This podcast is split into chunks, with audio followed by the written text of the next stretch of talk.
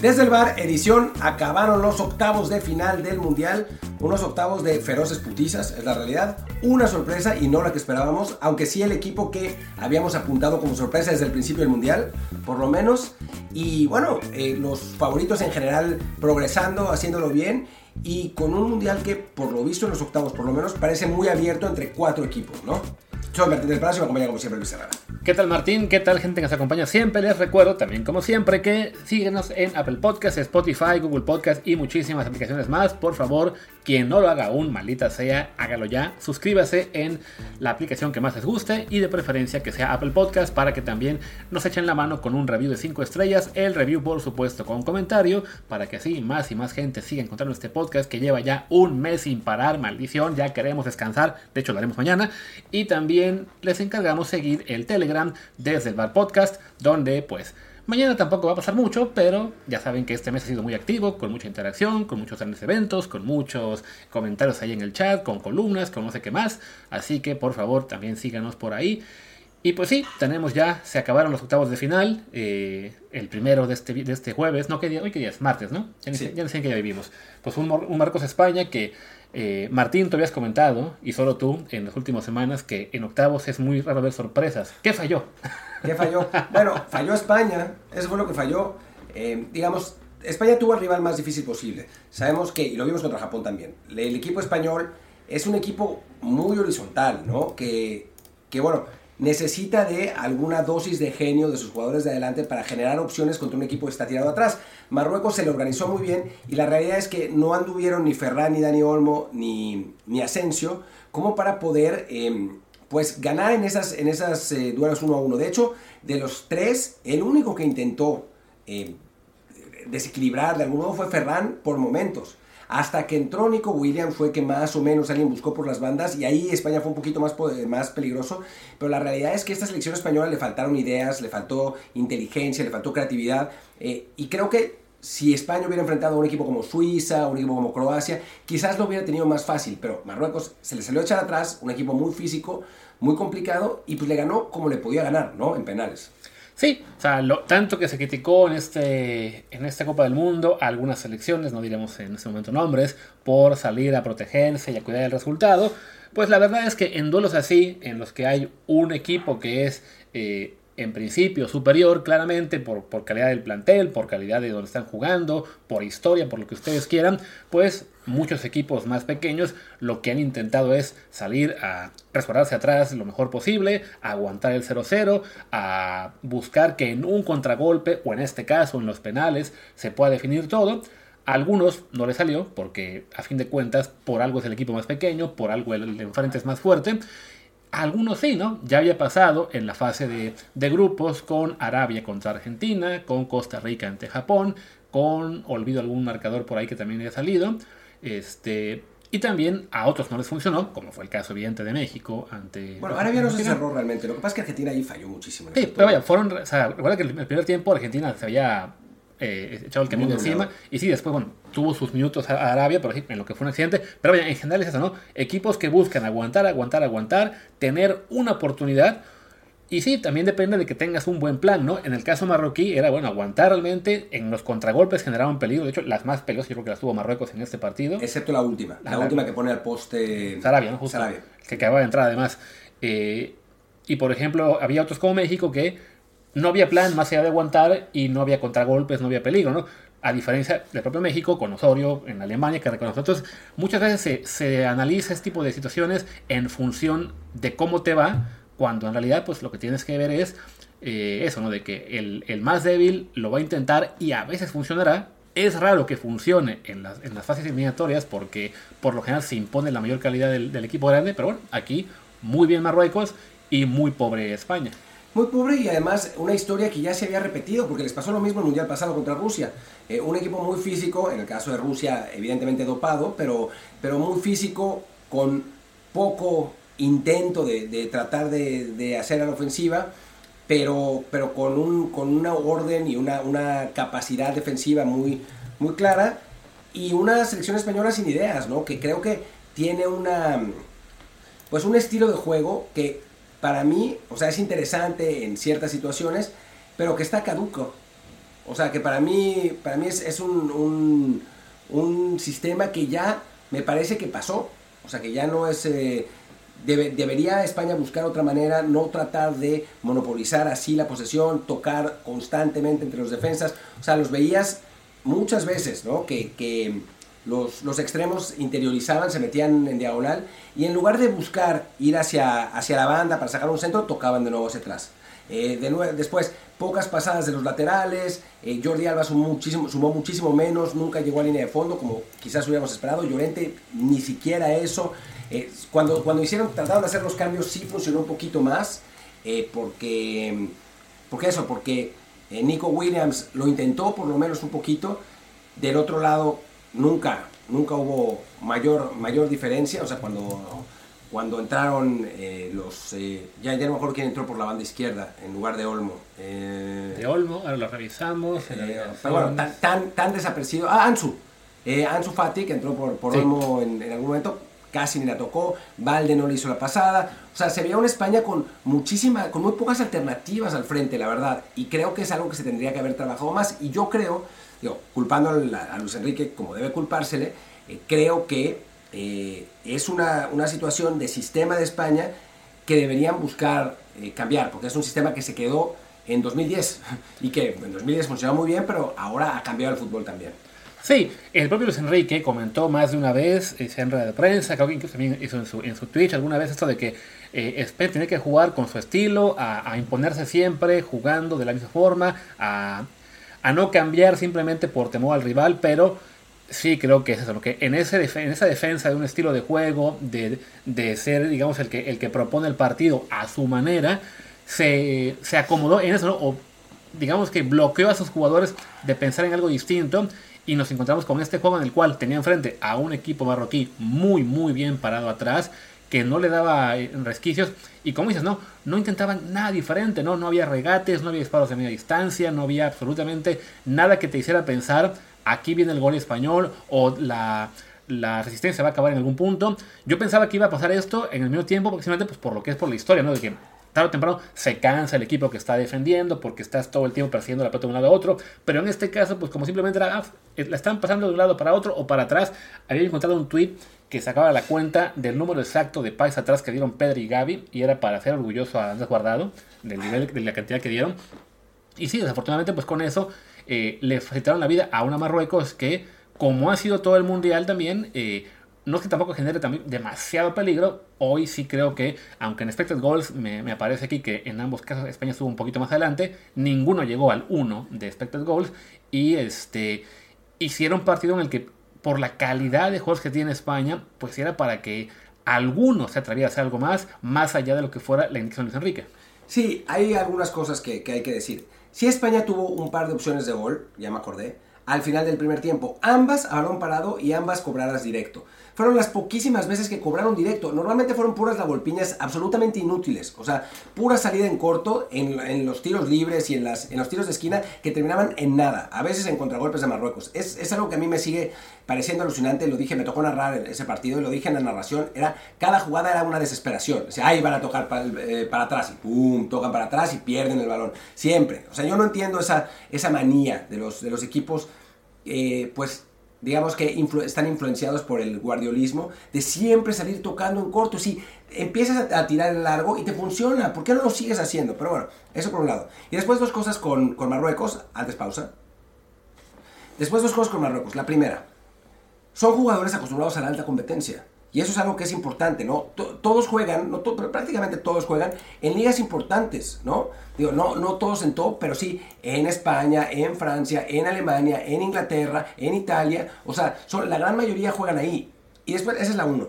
Y la, y la, y la dos, sí hay jugadores que están, que están en España mismo, sobre todo el portero, ¿no? Que obviamente estudió a los tiradores españoles, obviamente se impuso psicológicamente a los tiradores españoles, porque es muy raro, y lo decía Stoichkov en El Grito de Guerra, fallar tres penales en una serie de, mundial, algo tiene que estar mal. O sea, algo tiene que haber salido mal para que te pase eso. Y Busquets lo falló también.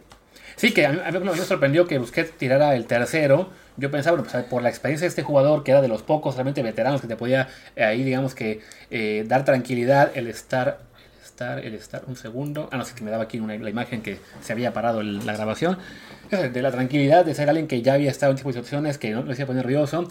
Pensaba, pues, él tiene que ser el, tirador número uno. Se lo dejan a Pablo Sarabia, que había entrado apenas dos minutos antes de que acabara el partido. Pero entró para eso. Sí, claro, sé que entró para eso, pero eso no parece tan buena idea porque también el que entró para eso de Marruecos también falló. El que fue, Sí. bon, bon- Bonoun, como se diga Sí, ya no me acuerdo de central. su nombre, Bonoen, Bonoun, como se diga, este, y si hace que, a ver, a un jugador al que metes solo para tirar un penal, me parece muy bien que porque es su especialidad, por lo que tú quieras, pero no le des la presión de ser el primero, ¿no? Es de, a ver, deja que haya dos tiradores o tres y ya él un poco, pues con lo que sería, digamos, la, no sé cómo llamarle, la, ya, ya con la, la inercia de que están varios tirando, de que el nerviosismo se está repartiendo entre varios, no le puede afectar tanto como, ah, sí, lo metieron y ahí está, eh, todo el foco sobre ti, acabas de entrar y vas a tirar.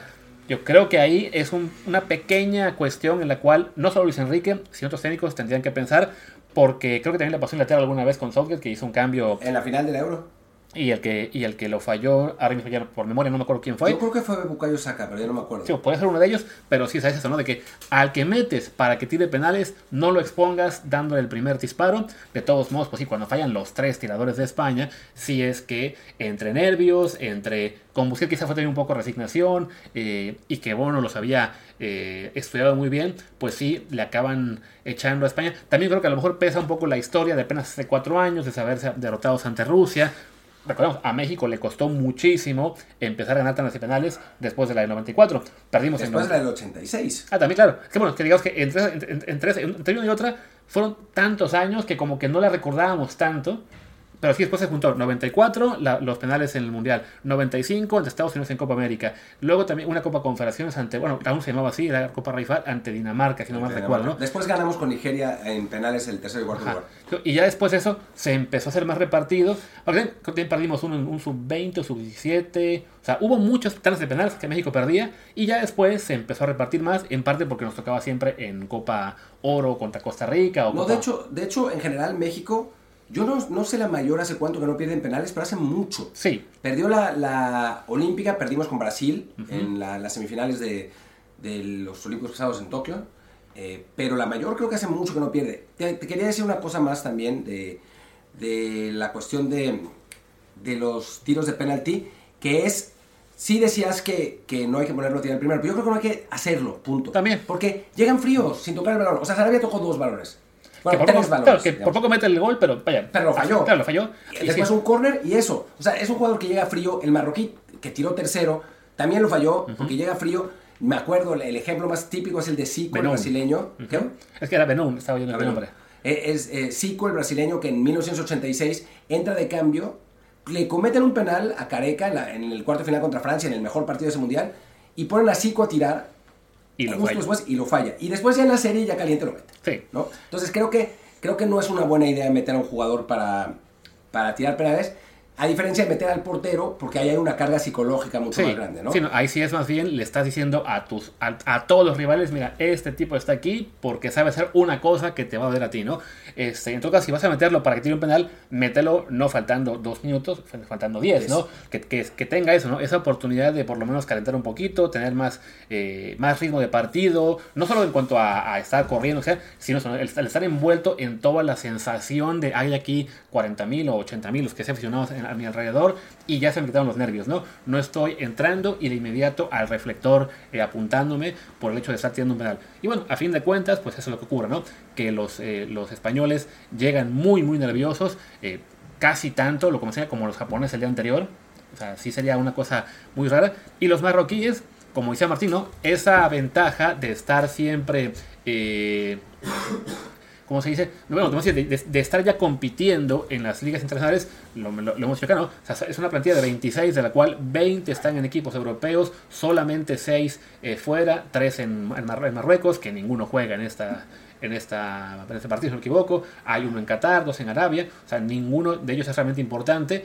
Y de los 20 en Europa, había por lo menos 5 en equipos de, de peso. El caso de, de Bono, el portero en Sevilla. De Hakimi, que es pues, la, de las figuras o la figura del equipo en el Paris Saint Germain. Junto con Ziyech, que está en el Chelsea. Es del Chelsea. O sea, son, son jugadores que los mencionamos de la fase de grupos. O sea, son los que te dan la, posibilidad de competir con, más este, claridad ante los grandes. No pensamos que les fuera a alcanzar simplemente por ver que eh, antes está una España que tiene un mejor, un mejor plantel en, la, en, teoría al menos. Pero bueno, ahí está, ¿no? Una prueba más de que sí vale la pena el poder enviar a tus jugadores, claro, es una situación muy diferente, ¿no? Que bueno, la mayoría de ellos tienen raíces europeas. Hakimi, de hecho, nació en Madrid y juega por, juega por Marruecos, por sus padres. Eh, pero vaya, sí ayuda el tener a tus jugadores compitiendo al más alto nivel, ¿no? Eh, de España decían algunos, muchos madridistas se quejaban, es que es puro jugador del Barcelona, de Europa League. Bueno, sabemos que en el Madrid hay jugadores ahorita mismo españoles para selección y fuera de Sergio Ramos en el PSG Germain, no sé a quién se dejó fuera Luis Enrique de la lista que esté jugando Champions League. No, la verdad es que no. Y bueno, pasamos al otro partido, ¿no? yo la verdad es que quiero, quiero destacar del otro partido la extraordinaria actuación de Cristiano Ronaldo. Definitivamente. Un, gran partido de Cristiano, eh, igual que en la Euro, eh, que, que, fueron campeones, gritando, ahora Gonzalo, Gonzalo, tiene gol, gol Gonzalo, ahora, centra, centra, Pepe, Pepe, remate, gol, gol de Pepe. Increíble, o Joe Félix, juega bien, nunca juegas bien, ahora que yo te digo, juega bien. Y jugaron muy bien, la verdad, los portugueses, gracias a Cristiano que, digo, según Álvaro Morales, en el momento que se paró a calentar, Portugal metió dos goles más, porque la gente tenía miedo, los, los, los suizos tenían miedo. Y sí, no, eh, extraordinario lo de Cristiano, un, partido espectacular. Y pues qué suerte, la verdad, eh, mucha, mucha fortuna, totalmente, eh, pues coincident, coincidental lo de Gonzalo Ramos que metió tres goles ahora entrando, yo creo que no es representativo, ¿no? Sí, igual, bueno, por si alguien que está escuchando no sepa de qué hablamos porque no vio el juego, hay que decirles Cristiano Ronaldo hoy fue a la banca. Eh, seguro habrá alguien que no haya visto el partido o que lo vio jugar y piensa que fue titular. Que además era una, movida de, Fernando Santos que no es que se veyera venir, pero tenía su lógica en el momento que la vimos, ¿no? O sea, ya habíamos hecho notar antes de que Cristiano pues, no es el mismo de antes, la, edad le está, le está alcanzando en los últimos meses de una forma dramática. Había metido sí gol y dado un pase para gol en el primer partido, pero después de eso, en general, cada vez que lo sacaban, Portugal se veía mejor. Y la duda era si, la, pues, si el ego de Cristiano podía acabar dinamitando el vestidor eh, por sus quejas contra el técnico, que hubo ahí un, un ¿cómo se dice? un reclamo muy duro por haberlo sacado contra quién fue, contra Corea. Contra Corea. Y, que hasta llegó a los oídos del técnico eh, y que estaba Santos muy desensionado.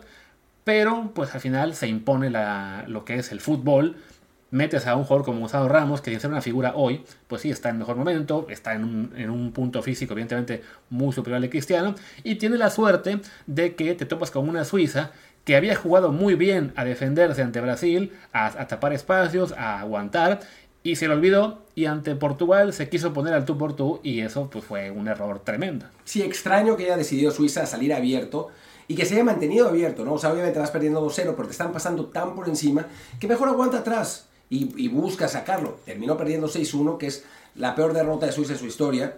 Eh, imagínense, ya fuera de, fuera de la broma, si México le pasa lo mismo.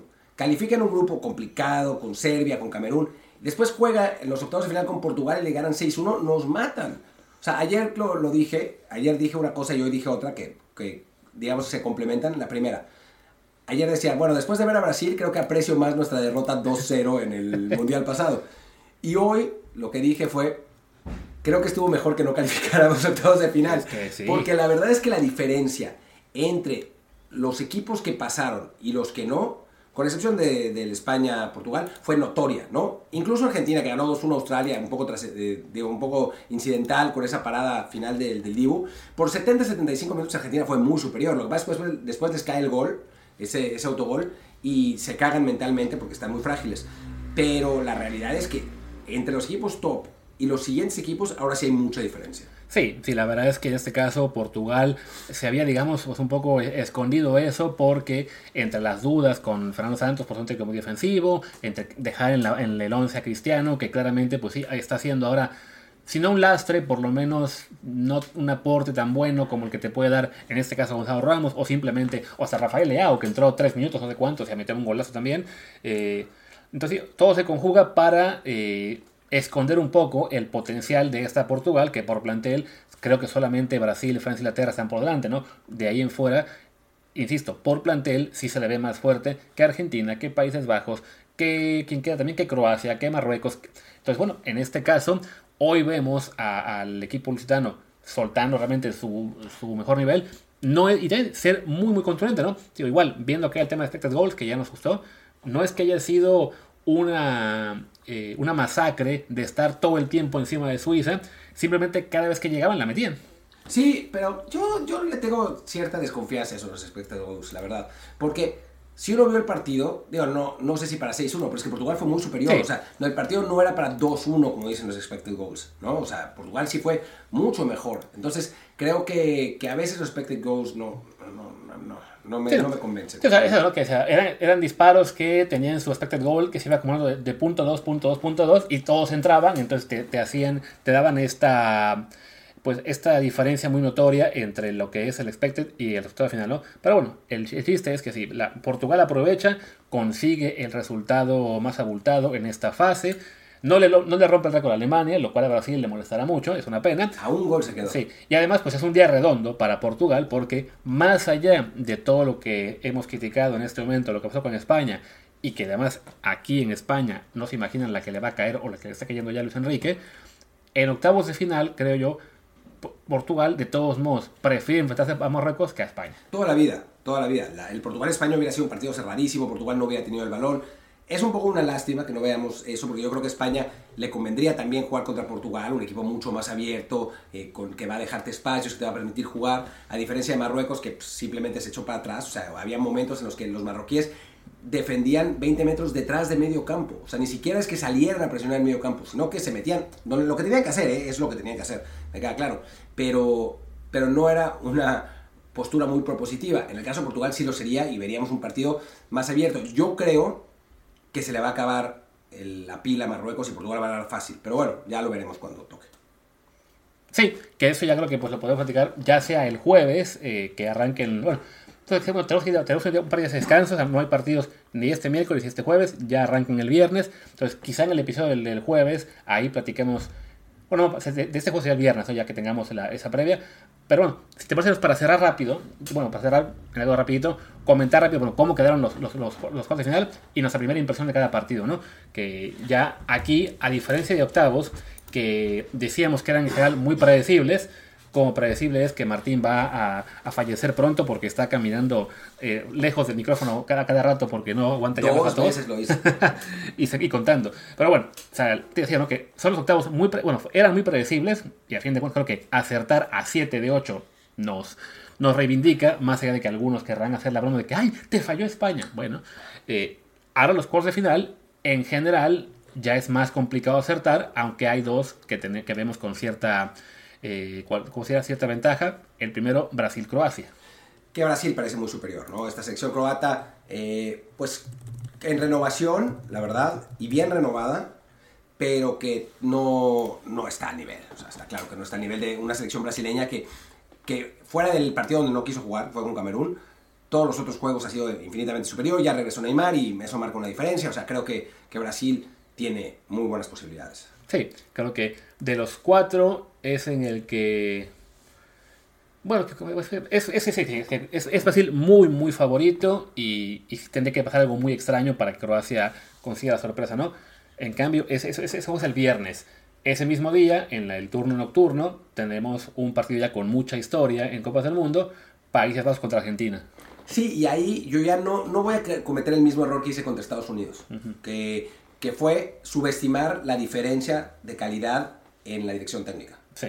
Eh, creo que aquí hay otra vez lo mismo. O sea, Holanda, que quizás en cuanto a plantel es inferior, tiene a Luis Van Y eso emparejaría contra, contra una Argentina que va a necesitar, creo, el mejor Messi para poder ganar ese partido. Porque si Messi no sale en un gran juego, yo creo que puede ganar Holanda. Sí, y yo, yo la verdad no estoy tan seguro de que Holanda tenga menor plantel que Argentina. Creo que Sí, evidentemente, Argentina tiene a Messi y eso desequilibra, pero el resto de jugadores me parece que quizá los holandeses lleven un poco de ventaja. A fin de cuentas, pues sí, por un lado es la ventaja neerlandesa es tener a Luis Van Gaal en el banquillo y la ventaja argentina es tener a Lionel Messi. Entonces sí, este, pues Van Gaal no se podrá jugar, así que en cualquier momento una genialidad de Messi te, rompe todo. Y en cambio Van Gaal, pues sí, es de. Él hace su, esquema, su parado de juego, sus cambios, pero a fin de cuentas no es él quien va a tener la, decisión final sobre lo que va a ser el partido, ¿no? A mí no me sorprendería que este juego se fuera a penales, la verdad.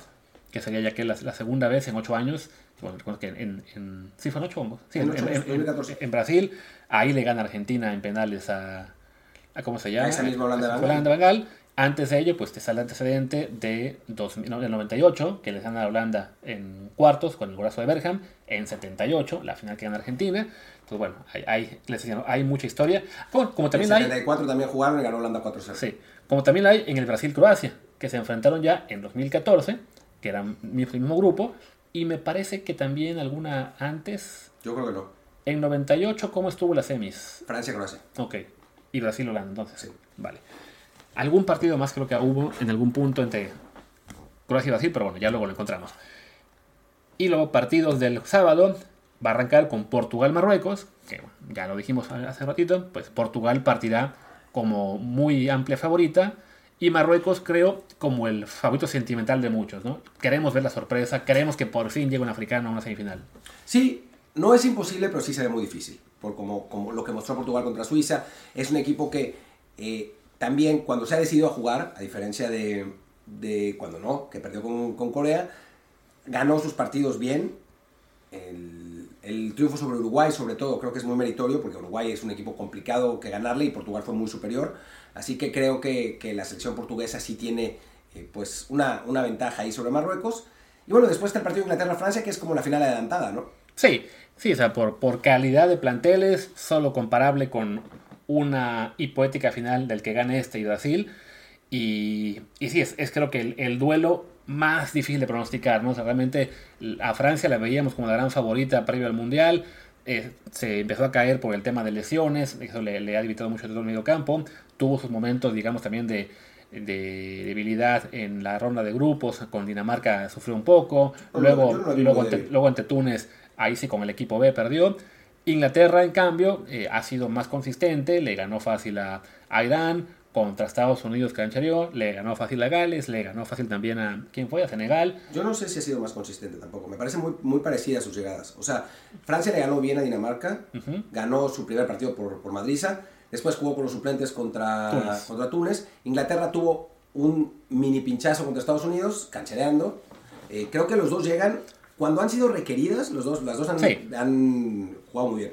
Eso sí, y, realmente ahí sí quizá la, la, mayor diferencia entre ambos es pues simplemente que Francia ya sabe lo que es ganar, ya es el campeón defensor, ya no también una Nations League, eh, tiene esa historia reciente de, bueno, ya es bicampeón, en, lo logró en 98 y 2018, no, no tienen por lo menos esa presión de tenemos que ganar ahora sí porque si no se nos acaba todo. En cambio Inglaterra, pues con el It's Coming Home, It's Coming Home, cada dos, cuatro años que siempre termina siendo que, que se queda fuera, pues eh, la, la, presión se acumula. ¿no? no es lo mismo que nuestro eh, trauma con el quinto partido, pero para Inglaterra sí, cada mundial es ese recordatorio de que ya son 60 años, 56 creo, de que no ganan el Copa del Mundo, ni han estado cerca siquiera. Sí, yo creo que hay una diferencia más, que es Kylian Mbappé. Sí. O sea, creo que ahí, ahí se puede fraguar, pero a ver, si Jude Bellingham de pronto da ese salto de calidad, pues puede también...